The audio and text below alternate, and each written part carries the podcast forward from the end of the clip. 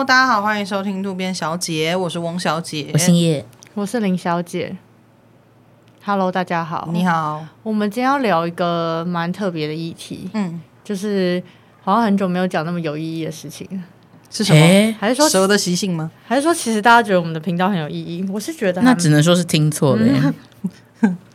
那今天今天要讨论一些关于一些临终关怀啊，然后急救啊、气卷啊这这类的事情、啊。我们是渡边小姐，怕大家以为 点做，怕大家以为是唱兰歌的，就是保健频道这样子。但这讲到这个起源是，其实也有呃听众有投稿想要听我们讲这件事情。嗯、然后主要还有另外一个原因，是因为几个月前，就是呃我一个朋友就是。他的父亲就是病危，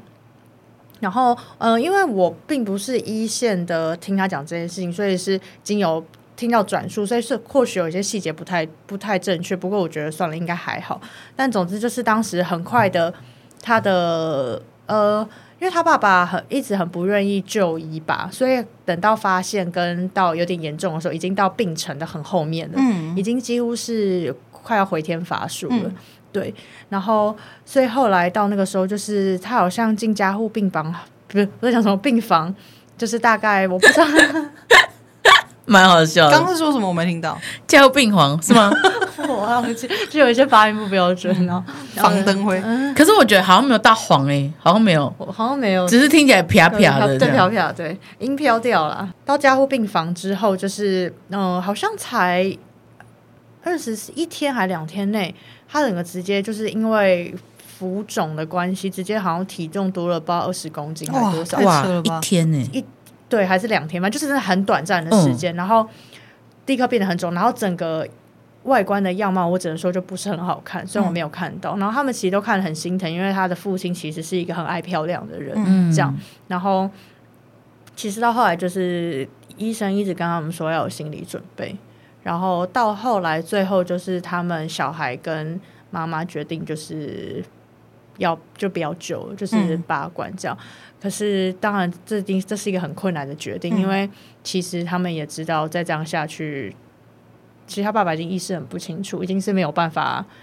跟他们沟通或什么。就这件这天迟早会来。可是他们做了这个决定之后，被各大各路亲戚纷纷指责，说你们怎么可以不救他？你们怎么可以就是放弃啊？什么什么的，就是，但我自己觉得我可以理解可能亲戚的心情，可是我个人是觉得他们是跟父亲更一线相处、更亲密的家人，嗯、所以我觉得你们要尊重他的对啊，受苦也不是你们在受，对啊，而且我觉得对他们来说、嗯、做这个决定一定很困难，一定很困难，对，所以我就觉得当时他们必须要去承担呃这么亲爱的家人离开以外。还要去承担亲戚的指责，我就觉得真的好辛苦哦。可是我又回到，就是我觉得，如果假设是我的话，我会怎么选择呢？嗯，你你们会怎么选择？哦，你刚刚问，你要说那你们呢？你们的，我没有答案啊。可是我觉得应该是说，用在这个情境来讲，这样讲，我一定也会说，我我想要让他好过一点，我会让他走。可是真的到那个时候，我其实不知道。我我也是这样想，就是我也是觉得说，如果他看起来非常痛苦，因为其实我妈很久以前就一直跟我讲，她说，如果我以后未来有任何的什么变成植物人或者什么之类的，然后要要不要急救，你一律就是选不要。就是她觉得，如果植物人要照顾他，然后或者是说脑死啊什么那个状况，然后我们要照顾他，他觉得太痛苦了，他绝对不要。所以他已经很。认真的跟我们讲说，如果他活下来几率已经很低了，就是拜托我们放弃急救这样。所以我从小就一直觉得，哦，好，就是我妈这样跟我讲，可是我其他的长辈我也是这样处理，就是 就是如果有遇到这样的状况的话，我觉得我应该会虽然很难过。那如果未来是你的丈夫呢？嗯，我觉得真的当然很看当下情况了，就是我自己思考或是怎么样。判就是判断起来他是很有机会活下去的，当然还是救啊。可是如果说真的是他救他要非常痛苦，他插超多管、开超多次刀那种，然后他可能也只能再延续他个一个月、两个月这种，我就会觉得如果他还有办法讲话，他还有有意识的话，我当然尊重他的意愿。如果他没办法的话，那就是我会比较倾向就是放弃。嗯嗯，我个人会放弃，因为我觉得通常要做这个决定的时候，一定是已经已经不行了。嗯，就是你知道这一天迟早会来，只是你要不要用一些其他方式帮他把寿命延长。嗯，然后我觉得这个问题对我来说，它可能不是一个决定，因为这件事情太困难了，不可能是一个人的意志决定这件事。它一定是当下，然后你会需要跟很多人去讨论，然后嗯，去了解后续有没有一些其他可能性之类的，才会借由大家共同的决议去决定这件事情。可是，如果是以我个人选择来说，我一定放弃，因为我我觉得这跟个人价值观可能有点关系。就你一定会非常痛苦，可是我并不觉得用这样的方式，然后继续活在这个世界上是一件开心的事情。嗯，除非这个人生命力真的很强。就是哦，我知道他很想继续活下去，因为我觉得人到了这个阶段，当然我们摒除一些可能是意外或是一些很突然的原因。如果今天这个人是久病在床，我想这个问题是大家迟早都会面对的。就是如果当你真的怎么了，你希望我怎么做？就我觉得会是一个会讨论到的事情，因为我身边有一些亲戚就是先前出车祸，然后。当时也是被判断说救回来是植物人，嗯，可是那个时候身边大部分的人都会说你就救，就是一定会希望说至少能救就救。可是这怎么讲？我有时候觉得这件事情蛮自私，因为我们也不是主要照顾者啊，嗯。嗯，那你不会知道要照顾这个人，他是一个未知数，你不知道他会怎么样，嗯，所以我觉得旁人只要我们不是照顾的人，就闭嘴吧。就是，就不要说话。你不会知道这个，这个需要被你，呃，不能说同意。可是他要不要活下去，我觉得就绝对不会是一个我们生活没有到那么近的人在决定的事情。嗯，所以我我一律就是会选择就不要了。那如果你们是当当事呃那个病人？我一定不会想继续活。对啊，因为超痛苦的。你能想象那个画面？因为基本上医疗团队他们一定是尽可能的救嘛，他会要让你去选择的时候，就像刚刚叶瑶姐讲的，就是他已经是哇，一定是一一个没办法的决定了。我觉得那时候一定非常痛苦，然后我觉得接受自己很不舒服，因为那个急救一定很不舒服。然后你醒来，可能你能做的事情也很少，你就只是继续活在这个世界上。而已，然后我会觉得，比起来，我一定会想要离开啊！我一定会觉得，我就平静的走掉，绝对是比较好的选择。我觉得对我来说是尊严问题，因为我就不想要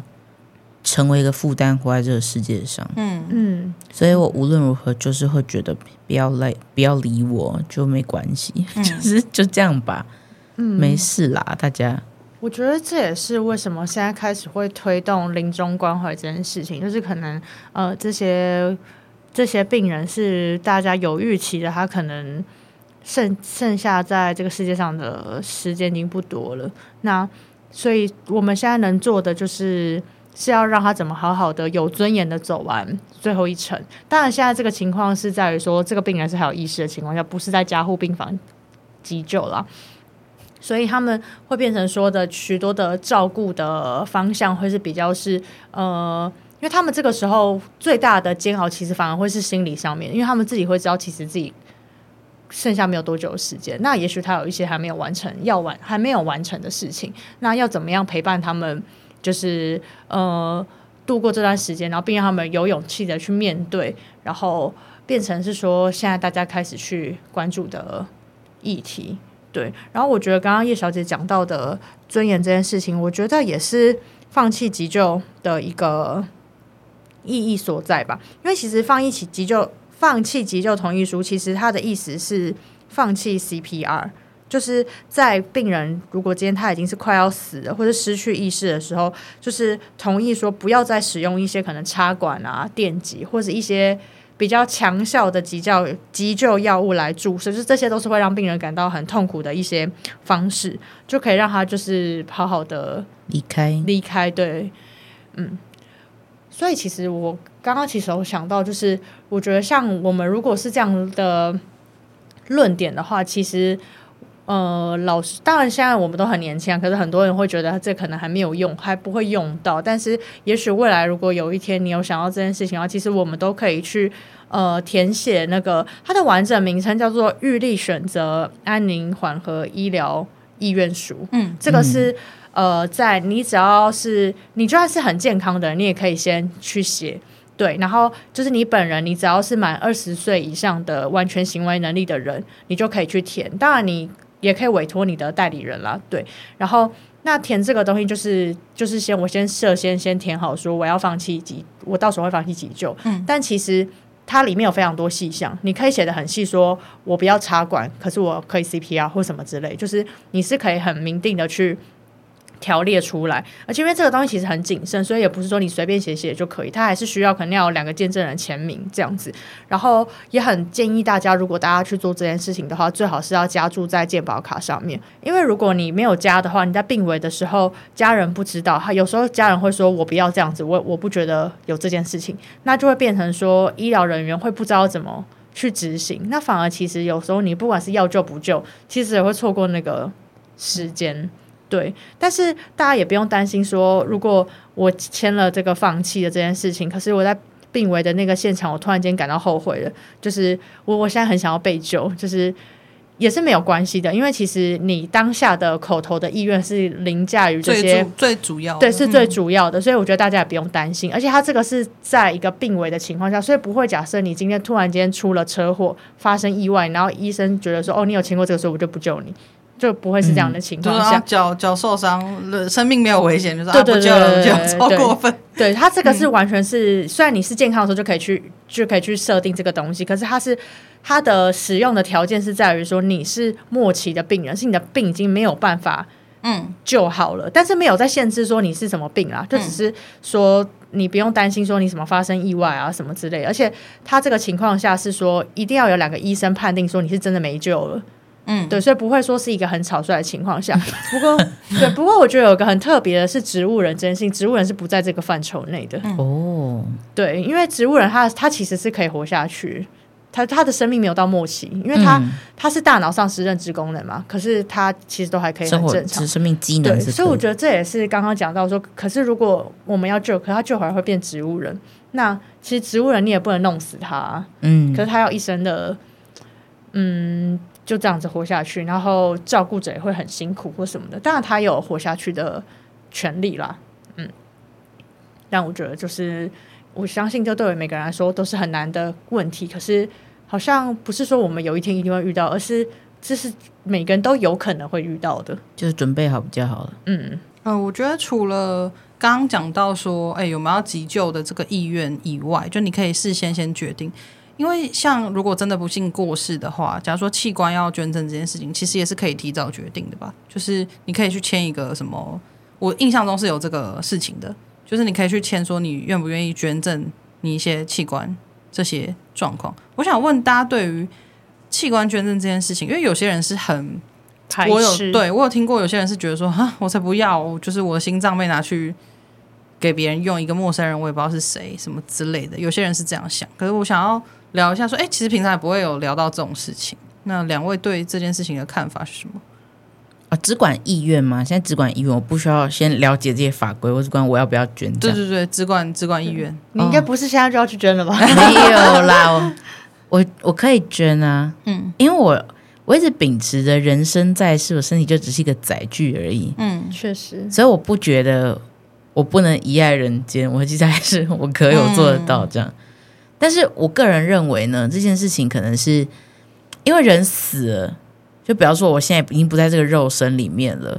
那变成很多事情会不是我可以决定的。嗯，所以我觉得一定会有变数。嗯，就算我今天生前我就签了一些东西，啊，我们看电视剧也可以看得到，有一些人会觉得说不行，我不能接受我的儿子、女儿、家人什么之类的。器官不见，对，去做这件事情，所以我觉得后续可能还是会有一些关卡，嗯嗯，但我自己本身来说是完全觉得，如果我的器官是健康的，大家可以拿去用的话，就我们就尽量拿。哎、欸，真的，因为我最担心就是我的器官很不 OK。对啊，我可以器官 buffet 啊，OK 啊。我整个人，我整个人就是没有在照顾我的身体，然后他要我的肝，要我的什么，都是超糟糕的。我就觉得，但我觉得他们拿去用的时候，应该会当然会检查检视一下它的功能、嗯。我如果是可以用的话，我我也是完全 OK 的。我只有一个点是。之前有人讲角膜的那个捐赠的，其实我死了根本也不会有那个，可是我每次想到都觉得好痛哦。但是死了其实不会有感觉啊，对吧？嗯，因为眼睛这件事情，我也会觉得眼睛好痛。因为我之前有看过一个脱口秀，然后他就是讲说，呃，因为像美国或者什么，我不晓得台湾其实是不是也有了。他因为我看的脱口秀是美国的，他就说他之前就是，呃，可能有些人他捐赠遗体，就是给呃医学生做。大体，大体老师，对，就大体老师这样子。然后他就说，他有时候都会觉得，虽然这样做是很呃帮助社会的一件事情，然后，但是他有时候就想到自己的祖母，然后在课堂上被一群就可能宿醉也没有很认真的学生在那边乱搞，然后最后老师看到就画一个 F，说啊糟糕，然后就把那个嗯祖母推推进去一些奇怪的地方，这样。就他就会觉得，嗯，有时候会觉得突然很疑问，就是他之前会帮我织衣服啊，会吹蛋蛋糕的蜡烛啊，怎么突然就变成这样子一个人？我觉得确实啊，oh. 对，可能会突然这样觉得说，这个最后的用处到底是在哪里，或者什么之类的，这种就是细想会有这样的情况。但是大部分的时候，我还是会觉得，我愿意去帮助。需要器官的人，但我觉得需要帮助的人，这会不会是一身份问题啊？就是如果我们来检视自己，嗯，其实基本上都 OK。可是如果你想到你妈妈，对，如果是家人，好像就会觉得有一点点难过。嗯。对，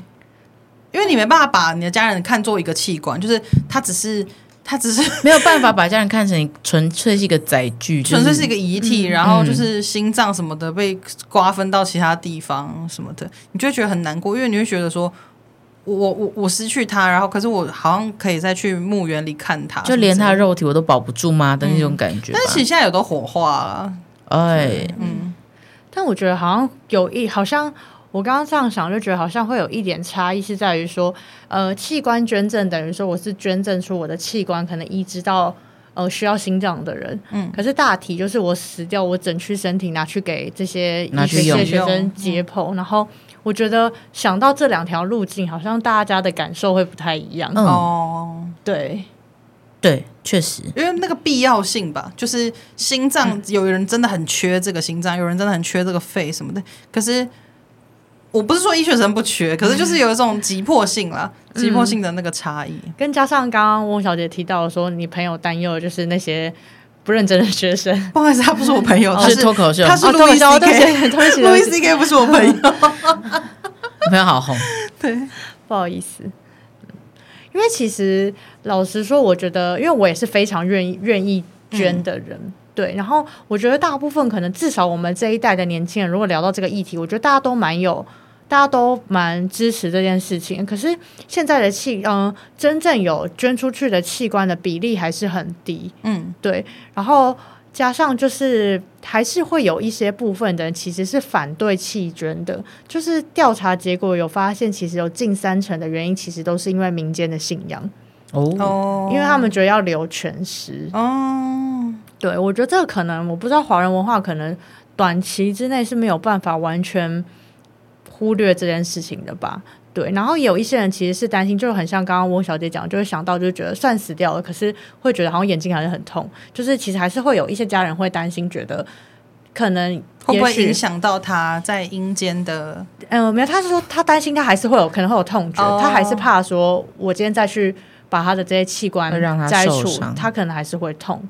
对。嗯嗯，就会觉得说他都已经这样心疼了，对，会很心疼，嗯，会就是觉得说还要再受这样子的折磨，嗯嗯，而且我觉得还有一个，为什么其实现在弃捐会明明好像很多人很有有这个意愿，可是却是为什么捐出去的比例那么低？就我觉得我们应该就是那一群人吧，就我们愿意，可是我们都完全没有去签署那些。文件对，没有去签署那些文件。那今天在我们要是真的不小心发生事情，那这个时候就其实我们的家人如果反对，那这件事情其实就不会不成立了，对，就不会发生了。所以其实我觉得好像我也好像有发现，就是呃，因为我们今天录了这个，我就认真的去想，好像真的可以花时间去研究填写那个捐赠卡。嗯、对，因为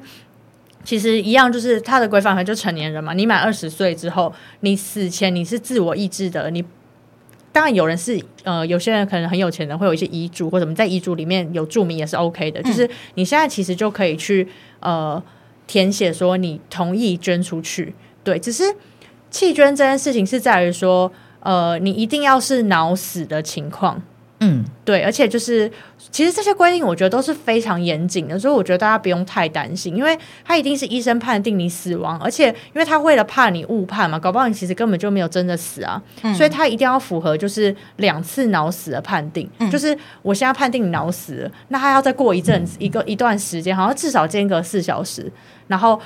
再去进行脑干的功能测试，确定你真的是脑死，不是因为药物的关系昏迷，真的死了，他们可能才会去进行你器官摘除的动作，不会就莫名其妙觉得你应该可能是，对对对对，所以而且你会有一些阴谋论呢，对，而且为了我觉得应该，我自己觉得应该也是为了可能担心一些阴谋论问题，所以判定你死亡的医生不能。当做摘除你器官的那个医生，嗯，也不能是同一个人，对，不能同一个人，包含移植到下一个人也不能是同一个人，嗯，对，加上这是你的身体，所以你有自主权。如果你只想捐肝脏，不想捐肾脏，你也可以写，嗯，你可能只是想捐一个，嗯，对，你不一定要把它所有的东西都捐出来。然后，其实像刚刚又有提到，前面有提过植物人，植物人其实就是不能捐，因为他其实没有脑死，嗯，对，所以其实这些功能都是非常的，呃，这些。规定啊，都是很细节的，对，所以我觉得大家有兴趣的，其实可以去详细的阅读一下，就阅读一下这些资料，嗯，加上就是呃，其实今年我觉得今年有一个蛮有意义的一个，也不能说活动，就是一个计划，就是因为其实有除了像我们这种人是没有签的，但还有一部分的人是，好像有三到四成的人嘛，其实他们有签。可是我们最后还是没有捐出去，因为就在那个时刻，家属不想要，嗯，让他们捐出去，嗯、所以他们就推动了一个那个什么声纹器官捐赠的声纹辨识卡。嗯、因为其实你在在那个当下，他们如果你错过了那个时间，其实就捐不了了。嗯，对。然后他们就是说，你可以在你死前的时候，就是录一段话给你的家人。哦，对。然后让，然后在这个时候就是。在这个时间点的时候，家人可能听到你生前录的这段话、这段语音，然后你就会比较可以冷静下来，或什么，然后可以听进去，或是可以在应该说，我觉得主主比较大的功能还是在那个当下，就是你听完他讲了这些事情，只讲了这些他对你要最后说的话之后，你比较可以真的让他走了。嗯嗯，我自己觉得这个事情蛮有意义，因为我觉得。即使不是弃捐，我想可能很多人也会很想要听到他们最后想跟你说的话。那同时，如果这样也可以让器官捐赠这件事情可以更顺利、有效率的执行，我觉得也蛮好的。其实像国外，他们开始也也是会有这个这样的情形，就是有填说要捐，可是这个东西一直很不明确，所以真的有捐出去的比例超低的。所以他们其实现在也有在推，想要推动一些法案是，是呃，你只要不去注册说我不捐，一律视为你要捐。哦，反过来了，对，反过来就是我们所有的身，就是有点像说你的身体也不是你的身体，就是公共财的概念。对对对，你就大家一起用啊。对，你的身体是国家的，你今天就是除非用一阵子了，对，你大家一起用。对，你现在除非你就说我不要，我就是不要给你，要不然你肝那么好用那么久，多用一下啦。但是这个一定像，其实老实说，台湾这边也有曾经有相关的体验，我不知道有没有到。有这样的声音，但是我不知道体验到哪个地方。但我自己觉得，在台湾这样的文化要推动这件事情是非常长远、长远的路，因为有很多文化的问题。可是，我觉得大家也可以思考一下。但我不知道，如果假设是这种、这种、这种方式，就是你不说你不要，你就会直接捐，你们是同意这个想法的吗？我觉得好像我刚听到，其实有点惊讶，就是我有点。一开始吓到说哇，这样子对，就是这样子，大家应该会蛮反弹的，有点跋扈了。对，有点觉得说不行啊，你就在目前在推动都主要是一些欧洲国家了。可是又又回去想到说，哎、欸，对啦，其实呃，我就死掉了嘛，就是好像有一种。我也没办法再决定什么事，没办法说，哎，是我身体什么什么之类，好像也你其实，嗯、而且其实你也不是真的没有选择权啊，你还是可以去说你不要，对你还是有选择权，只是说很多人不会去管这个，就哎死掉，然后就被捐 被捐出去了这样子，而且会不会有人就看准了你的 你的什么，然后就是去杀你这样，当然就会有法律制裁他。会不会哪天有人打电话跟我定位啊？可是你你被杀，你要是脑死的情况下，你才能捐啊。你被杀，你可能某个器官已经被破坏啊，也是啦。对啊，我个人觉得这个跟台湾家庭价值是有很大关系的，就是就是我们没有办法放任说。我们的家人死了之后，他自然而然他的器官就是一定会被拿去，就是被 share，对，拿去。嗯、所以我觉得这件事情很难啦，就就就在台湾应该很难推。对，嗯嗯，我我还有另外想要讨论一件事情，就是因为其实说真的，呃，一直以来之前就是有非常严重重刑的杀人犯，然后他在死刑之后就是要捐弃捐这样子，然后。还蛮多人是排斥，就是说我虽然很缺心脏，但是我不要你这个杀人犯的心脏这样子。其实我多少能理解这样子的心态啦，就是可能会觉得说，哦，你是你是很糟糕的人什么之类。但是其实我觉得这蛮有讨论的空间的，因为我自己其实仔细想，那个心脏只是一个器官而已。就是有之前就是有我忘记是陈静心还是谁，他就是弃捐的时候，他他们说他的心脏非常的漂亮，就是非常的。功能非常好，这样子，然后他们就觉得，如果你单纯只看它是一个心脏的话，它就是一个很棒的心脏。可是就因为它是陈静心的心脏，所以就是那时候就被很多人拒绝，还是怎么样？我其实有点忘记是不是他，以及后面是不是被拒绝了。但是就是会有一个这样子的疑虑，就是大家还是会觉得那个主人他是曾那个器官曾经的主人是一个糟糕的人，或者说曾经是犯下什么，不一定是糟糕，他可能就犯下一些社会的案件或者什么之类的，然后就没有人想要用它。我觉得这个就也是以在一个弃捐的范畴里面可以拿来讨论。嗯，因为这个事情就是有太多呃伦理议题在里面。因为其实就有人，因为其实好像嗯，应该说呃，台湾其实已经有好多好多年都没有用死刑犯的。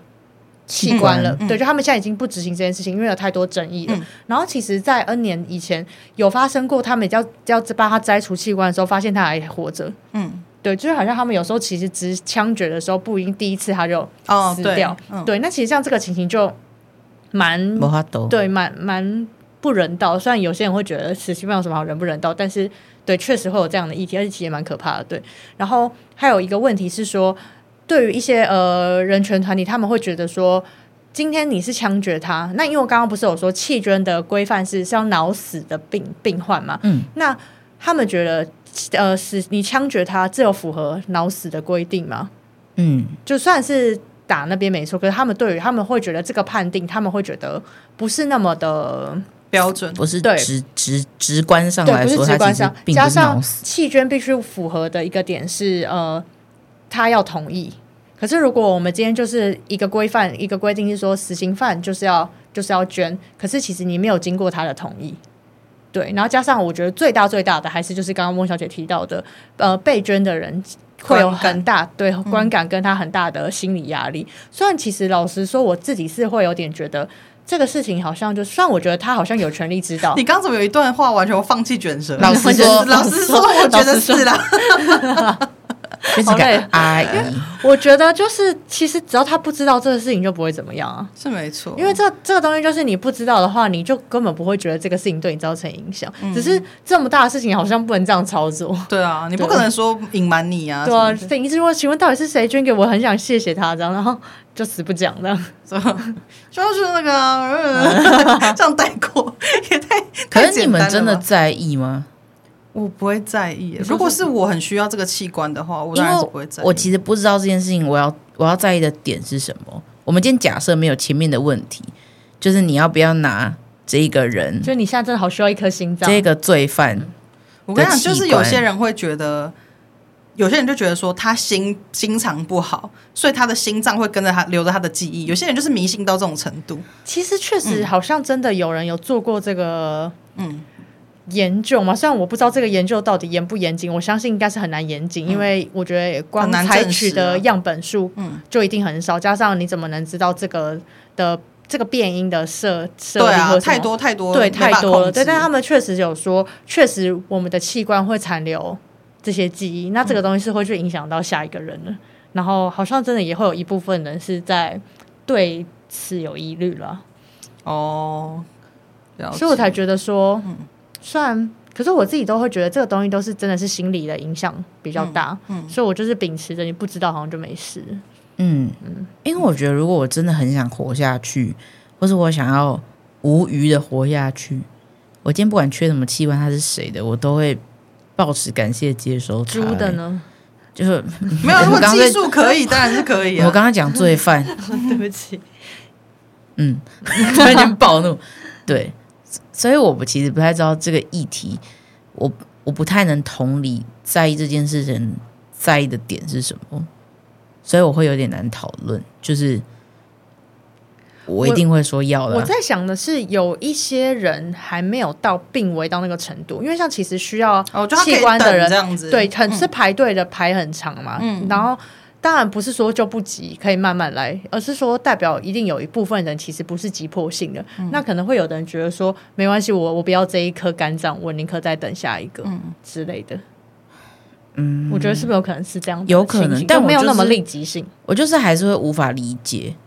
嗯嗯嗯，因为我就是会觉得有你就是要要不要的问题，就就这样而已。你要活下去，你要什么？你不要挑啊。不是，我不是说你不能挑，可是我自己会觉得，现在生命当前，对啊，生命是最重要的。嗯嗯，所以我没有我没有其他论点，就我会觉得无法理解为什么会有这样的想法。没错，嗯，但确实是一个被讨论的议题啊。因为那时候我有稍微看一下，就是有时候会看一些什么异色档案这样，他们会讲就是之前可能杀人犯的的的后面的状况啊，都要处理什么之类，所以好奇突然就。讨论一下，所以其实真的很好像八九年已经都没有在用他们的器官了。对，我我也是有有有注意到这件事情，因为就在我们的民情来说，争议还是很大。嗯，对。但是很推荐大家，如果对这件事情是你很你想要，这算这就是遗爱人间吗？就是对，可以大家可以去填写那个捐赠卡，或是你想要为你自己的。未来你可能不想要被插管或什么，你想先去填好这些也都是可以的，对。然后你如果担心你的家人对你放不下，那现在就是有声纹辨识卡，对，就是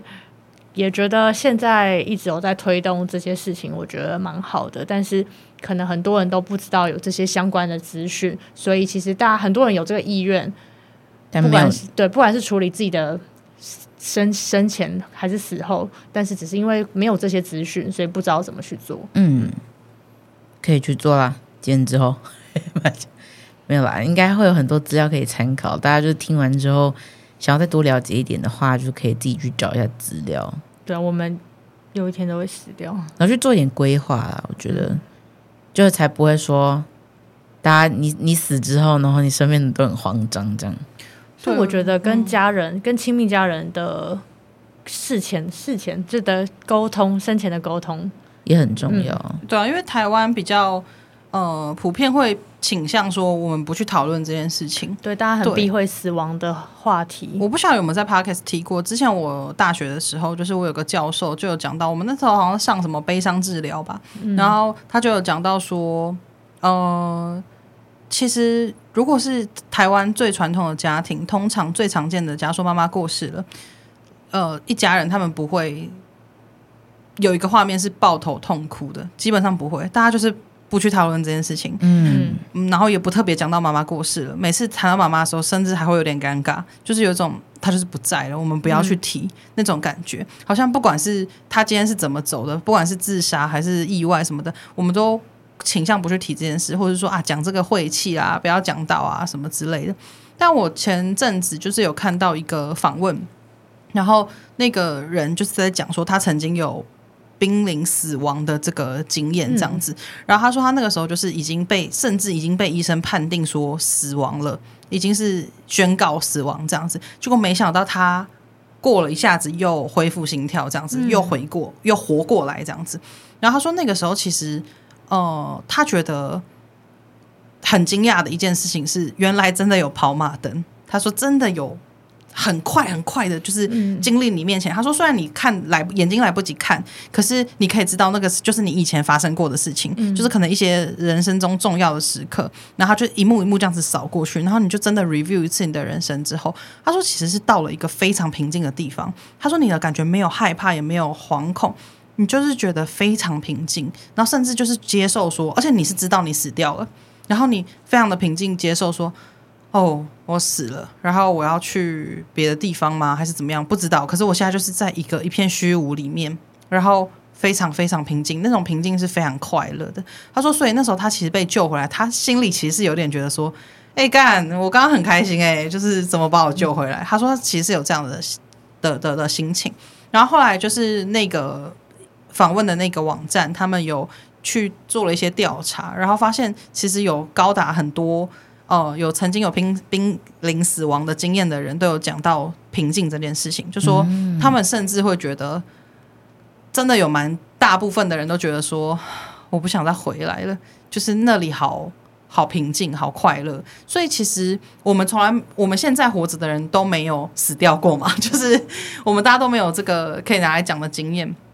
没有，真的是往生去了这样子，所以我们也许现在大家都觉得死掉是一件呃可能很避讳的事啊，很不好的事啊，大家都想要继续活下去啊。可是其实他的我们对死亡态度其实也可以不用这么负面，对，就是它其实不一定是一个不好的事情。我们如果真的有灵魂一直不断的在轮回或者什么之类的，也许不一定每个人相不相信啊，但是也许我们可能。啊、就像刚刚叶豪姐讲的，我们身体是一个载具，那我们的灵魂是永存，然后下一次还可以再找下一个载具，就是我们就是一直不停的在这个世界上，也许不一定是在继续在这个地球，我们可能死了之后是去下一个阶段，另一个关卡，或甚至就没有了，我们就是身体停止化学反应，然后永远就停在那边，那也就是那个样子，最后就是一切都会没事的，只是我们在世的人会觉得很不舍啊，很很难过啊，但。这就是每个人必经的，不管怎么样，你最后都是会死掉吗？不要害怕未知。嗯，但我想额外补充一个，就是刚刚讲到的那个濒死经验这件事情，就是虽然应该不会有人为了听到，就是听起来濒死经验好像是一个很快乐的，就去就是跑去自杀这样，嗯、对，因为其实那个很难控制。对，因为其实据。非常多人的濒死经验确实都，就像刚刚翁小姐讲那个调查的结果，访问的结果有说，大家都会其实是那是在一个很平静、很舒服的状态，因为其实他们有去研究，在那个时候你的大脑的特定的部位会变得很活跃，嗯，就可能是因为这样的关系去影响到你会有这样的感觉。可是其实有蛮多自杀被救回来的人。他们其实并没有经历那个，嗯，对，但我不知道这个，因为其实濒死间一定还是会有差异，也不是说你自杀就不会平静，然后你可能因为其他生病的原因就会平静，搞不好也有人就是也也没有这些东西，所以这是没有一定嘛。所以我觉得大家不要害怕死亡，但生命还是活着，还是有很多很好的事情，对。嗯、但是我觉得大家不要去，我觉得我们都可以用更开阔的心态去面对生死的议题。嗯嗯，呀。最后就是没有什么要说的了，希望大家过得开心，身体健康，万事如意。好的，那喜欢今天内容的话，欢迎去各大 Podcast 平台上订阅们，然后 Apple Podcast 跟 Spotify 上面可以留下五星评论，五星评论，然后可以去 Instagram 上追踪我们，那就下次见喽，拜拜。拜拜。